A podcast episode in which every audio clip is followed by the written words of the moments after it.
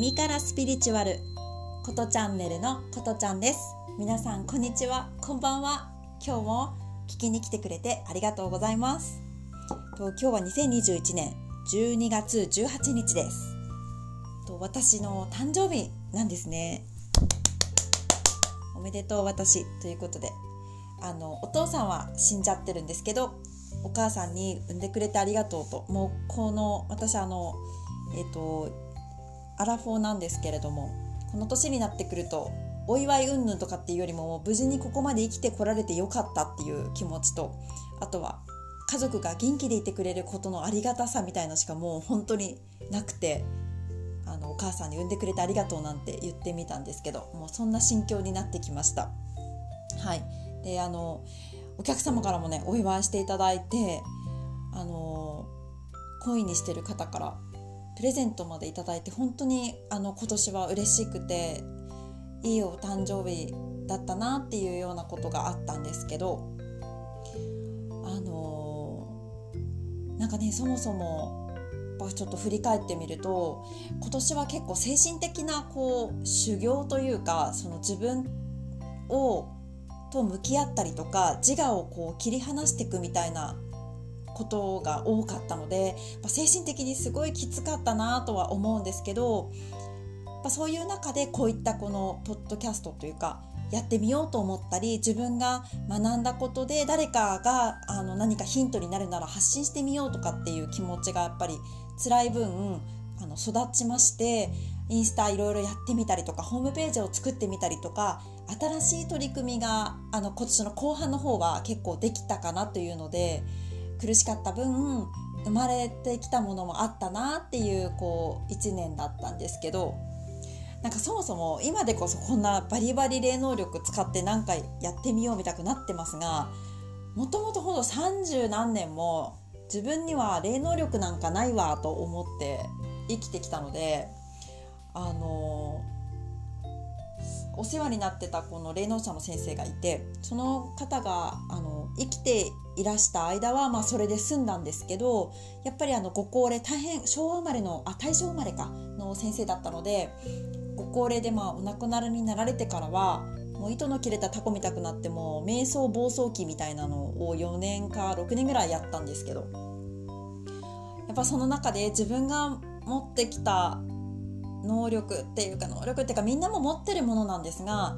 やっぱそれが抑え自分でこう抑えきれなくなって大暴走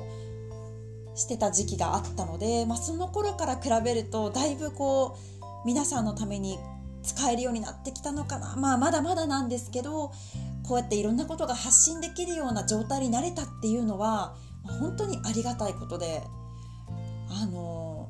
なんだろうななんか霊感が強すぎるみたいなもう収まらない毎日なんかもう眠れなくてその苦しかった時期って。ご飯も食べられないしなんかいつも常に何かに襲われてるような感覚っていうかあとはね自分が本当死ぬんじゃないかとか病気なんじゃないかっていうのを本当毎日悩んで悩んで病院ばっか行ってて内科心療内科泌尿器科からもうなんかね呼吸器循環器？あ呼吸器と同じかな。なんかとにかくね胃カメラ飲んでは大腸カメラやってはとかなんかもうとにかく体中調べまくっても自分は病気なんじゃないかっていう妄想から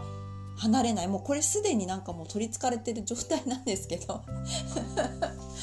でも自分で分かんないからねよくねその「私取りつかれてますか?」とかあの悪霊のせいで悪いことが起きてるみたいなご相談も結構あるんですけど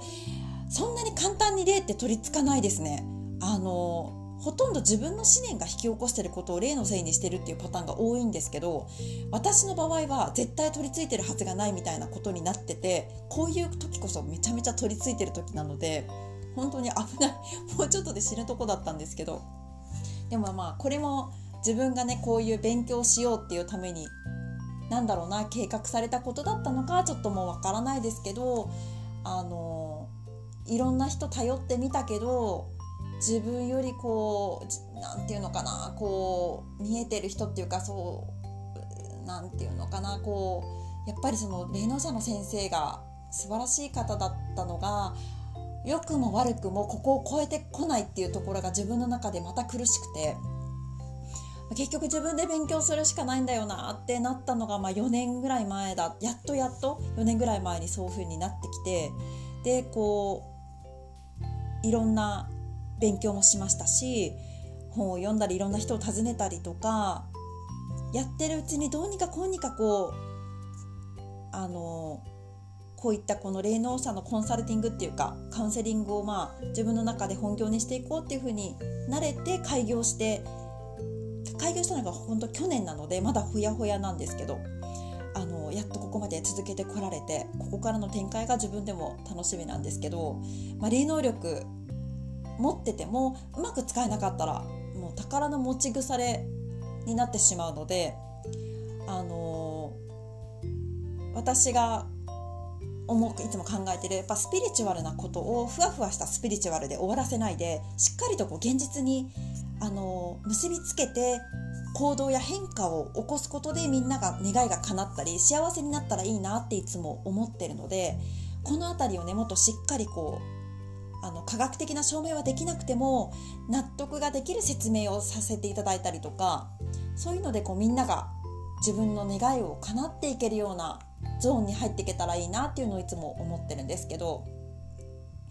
なのでいつも言ってるようにこう見えないことも見えることと同じぐらい大事でむしろ見えないことの方が多い世の中っていうのに気が付いていくことがやっぱり最初の一歩なので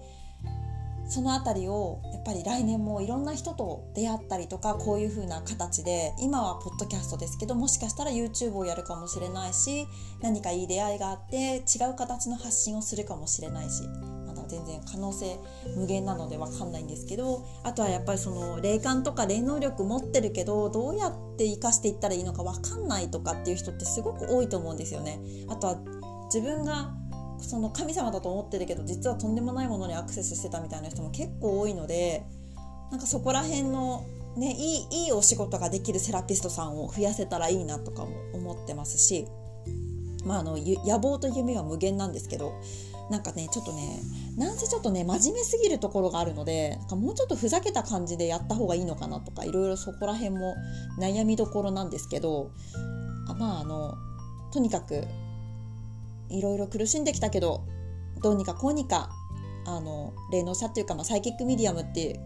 言ってるんですけど、まあ、同じ意味ですけどあのやってきてまたこれから皆さんに助けてもらってあのご縁をいただきながらいいお仕事をさせていただけたらいいなっていうのはやっぱ思っていて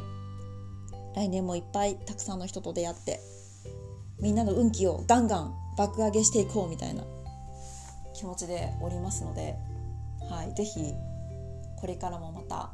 聞きに来て一応ね聞いてるだけでも開運するみたいなコンセプトで耳からスピリチュアルやっておりますのであの何かヒントになるようなことがあるといいんですがなんなくても聞いてるだけで開運するはずなので耳からスピリチュアルまた聞きに来ていただければと思います。今日はなんか全然オチのない誕生日だから自分の振り返りをする振り返りをするみたいな回にしてみたのですがまたねいろいろなお話をあのご紹介していきたいと思いますので是非聞きにいらしてくださいか質問とかメッセージもあのお待ちしてますのでホームページとか、まあ、このポッドキャスト経由でもあの何かあればコンタクトしてください。というわけで今日誕生日のことちゃんでした。いつもありがとうございます。またお会いしましょう。ありがとうございます。さようなら。